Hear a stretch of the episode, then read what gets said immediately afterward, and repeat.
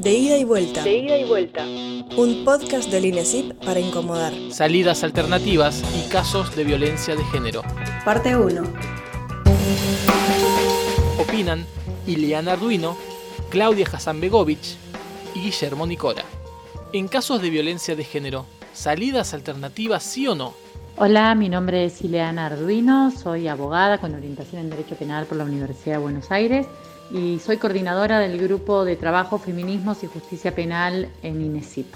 En los conflictos en los que la violencia de género talla, es decir, explica, es causa o, guarda alguna relación con el tipo de, daño que se está produciendo, la, respuesta requerida es eh, o adecuada o la respuesta más efectiva es aquella que mejor se ajusta a los intereses eh, de las personas dañadas que responde, que tiene capacidad de reparación, genera eh, mayores posibilidades de resolución del conflicto en el que la justicia es llamada a intervenir. La idea de que una diversidad de conflictos tan heterogénea, tan amplia como la que, la que podemos imaginar en torno a las violencias sexogenéricas, se pueda satisfacer solamente con la promesa de de juicios eh, orales, de condenas, eventualmente en caso de conseguirlas en el marco de juicios orales, contradice la, diversidad de intereses y lo que la experiencia indica es que las personas que llegan al sistema de justicia denunciando este tipo de violencias tienen un, conjunto de demandas muy claras que se satisfacen mejor con sistemas que tienen capacidad de responder de acuerdo a las necesidades de cada conflicto. Hay quienes exigen o se sienten más reparadas con reparaciones económicas, quienes encuentran eh, en acuerdos que involucren eh, el control y la imposición de medidas dirigidas a modificar eh, las condiciones de vida y los términos en los que el vínculo se expresa, por ejemplo, la distribución de tareas de cuidado hay otros que eh, reclaman eh, acompañamientos eh, y compromisos que deben ser gestionados también desde, desde el Estado en relación con, por ejemplo, problemáticas vinculadas al uso problemático de drogas, en fin. Entre otras cosas, porque también los sistemas de salidas alternativas en los que la composición y el protagonismo de las partes es más relevante que en las formas tradicionales de, intervención del Estado a través del sistema de justicia penal, es un, o, suelen ser mejores vectores para conciliar las exigencias que, el derecho internacional y la Constitución establecen en términos de protección y tutela efectiva, pero también en términos de aseguramiento de la autonomía como parte del derecho a una, vida libre de violencia. Entonces muchas veces los sistemas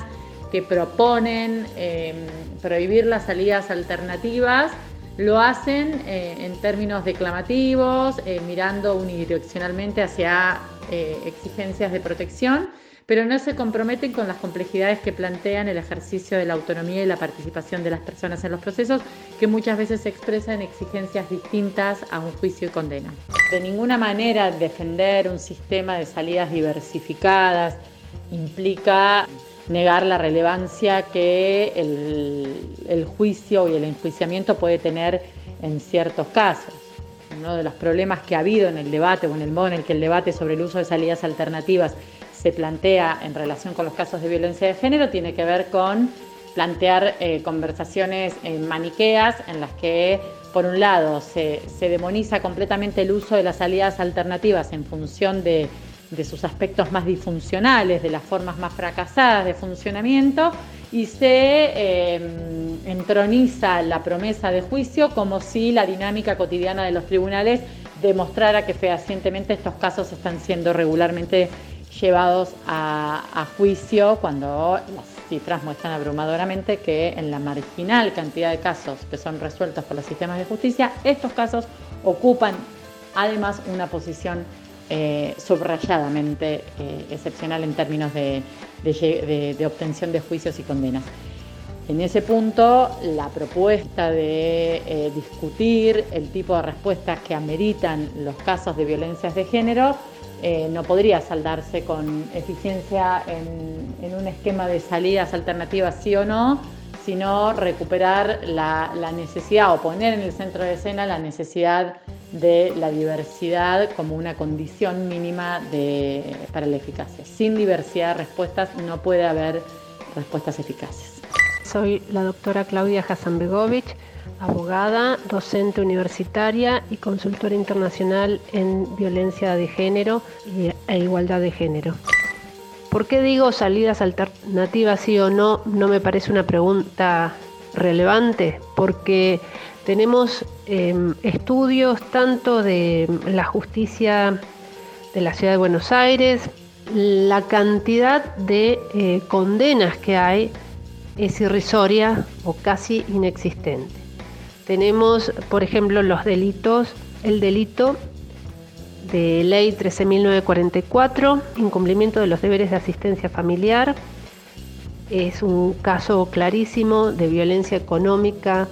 y patrimonial hacia las mujeres, el no pago de alimentos y sin embargo las condenas efectivas son prácticamente nulas. Las estadísticas del sistema penitenciario nacional muestran que a nivel nacional, si hay más de cinco personas cumpliendo condena por este delito en su versión em, agravada, que es la de em, dejar de pasar alimentos, efectuar una serie de maniobras fraudulentas para desaparecer los bienes y hacer de esa forma imposible eh, que se haga efectiva una sentencia eh, por cobro de alimentos son cinco personas, cinco, diez como mucho según el, según el año. Entonces, eh, ese es un delito de violencia de género sumamente generalizado que está muy invisibilizado, es una causa de prisión por deudas, que es la excepción que establece el Pacto de San José de Costa Rica al arresto por deudas,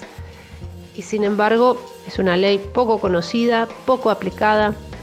Eso es para darles un ejemplo. Después hay un estudio del año 2018 de la Dirección de Políticas de Género del Ministerio Público Fiscal de la Procuración General de la Nación que analizó eh, todas las causas penales que habían ido eh, que se habían originado en denuncias de la Oficina de Violencia Doméstica de la Corte y que habían ido tanto a la justicia de Ciudad de Buenos Aires en lo penal como a la justicia nacional. Y aquí eh, encontraron que el 80% de las causas se archivaba sin, sin, ser sustanciadas. Para mí esta pregunta de salidas transitorias sí o no, eh, me parece que no hace al verdadero problema de la violencia de género y la justicia penal en nuestro país.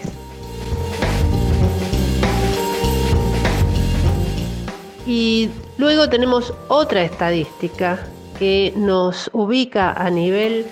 eh, regional muy mal, que es la de la sanción de los femicidios. En el último informe de la tercera eh, ronda de evaluación eh, del MESECBI,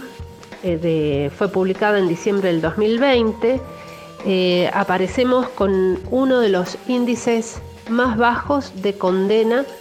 de causas de femicidio según información suministrada por el registro de femicidios que lleva la Corte Suprema de Justicia de la Nación. Entonces, por todo, por todo lo que acabo de decir, me parece que la pregunta tendría que ser, ¿cómo hacemos para que la justicia penal cumpla, efectivamente su rol de frenar a los agresores, brindar protección a las víctimas y evitar que se vuelvan a cometer eh, hechos de violencia? Y la respuesta que yo tengo para eso, o por lo menos una de las salidas para comenzar a hablar, es eh, hay que replantearnos las medidas cautelares, son medidas cautelares que tiene que tomar la justicia penal, no la justicia civil, y que debe monitorear y controlar la justicia penal en conjunto con otras instituciones del Estado. No es solamente la aplicación de, una medida penal, sino también la de políticas que ayuden a la resocialización de estas personas que no tienen por qué eh, ser apresadas, pero sí ser monitoreadas en casos de alto riesgo con em, con una tobillera. Hola, soy Guillermo Nicora, dirijo el área cárceles y medidas alternativas de INESIP, soy docente en la Universidad Atlántida Argentina y además eh, me gano la vida como fiscal. No hay forma de trabajar todos los casos como si fueran uno solo. La discriminación entre casos que pueden o no recibir medidas alternativas es una tarea, mm, digamos, casuística, es una tarea artesanal donde, en mi opinión, hay que trabajar con un equipo interdisciplinario, donde hay que trabajar con eh, claridad de que la violencia y la cárcel no es la mejor respuesta nunca y no es definitivamente la respuesta para muchos casos y sobre todo trabajar con respeto a la capacidad y la decisión de autonomía de la mujer. Esto ha sido un podcast del INESIP. Si quieres enterarte de todas las novedades, visita nuestra web www.inesip.org, Instituto de Estudios Comparados en Ciencias Penales y Sociales.